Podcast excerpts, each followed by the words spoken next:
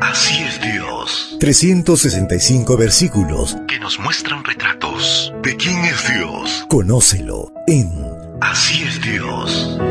Sumérgete en un estudio maravilloso que te mostrará 365 formas para saber que así es Dios.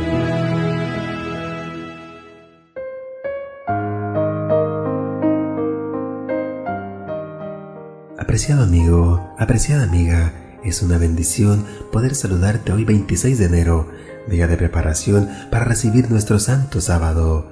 La matinal para esta mañana se titula El Dios que juzga. La lectura bíblica la encontramos en el libro de Salmos 75.7. Dios es el juez, a este abate y aquel exalta.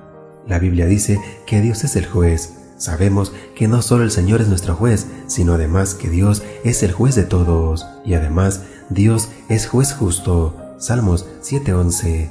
Qué interesante observar a Dios bajo este prisma. Este retrato de su carácter nos da alivio y esperanza en un tiempo de injusticia como el nuestro. Un juez humano se expresa por medio de sentencias, esto quiere decir que cuando un juez habla, no está dando una sugerencia ni preguntando si te parece bien o mal, lo que está es sentenciando, y sentencia con apego a las leyes previas y debidamente establecidas, o de lo contrario, sus sentencias carecen de validez. Así que los mismos jueces pueden ser juzgados y por eso son escogidos y nombrados por una autoridad superior a ellos que procura que tengan cualidades necesarias para un cargo de tal responsabilidad y autoridad.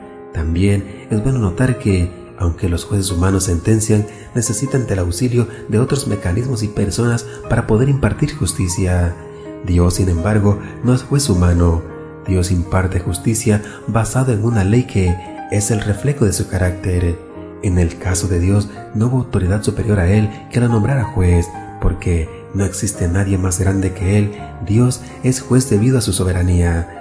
No existiendo autoridad mayor que Él, es natural que cuando Él habla acerca de cualquier asunto, eso adquiere la condición de asunto debidamente juzgado.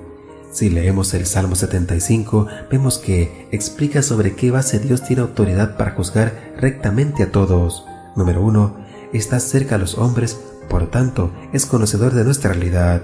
Número 2. Él hizo la tierra y la sostiene. Número 3. Él tiene el control absoluto del tiempo y por eso cuando sentencia lo hace siempre en el momento perfecto, aunque a nosotros nos pueda parecer que se demora. Número 4. Él tiene el control de las naciones y de las personas. Número 5. No hay nada que Él no pueda hacer. Cuando Dios se retrata para nosotros como juez, está ayudándonos a entender que no crecemos cuando queremos cuestionar, discutir o mejorar lo que Él ha determinado para nosotros. Cuando Él humilla a uno o exalta a otro, está haciendo lo correcto porque Él es el juez de todo. Por tanto, hagamos como el salmista, hablemos a otros de Él, alabemos su nombre en todo momento. Deseo que el Señor te acompañe en este día y colme tu vida de abundantes bendiciones. Recuerda, mañana tenemos una cita en este mismo lugar, en la matutina para adultos.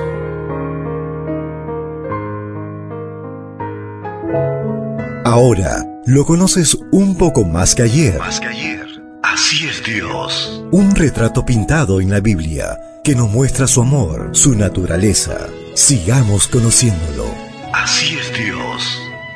Esta fue una presentación de Canaan Seven Day Adventist Church y DR Ministries. Hasta la próxima.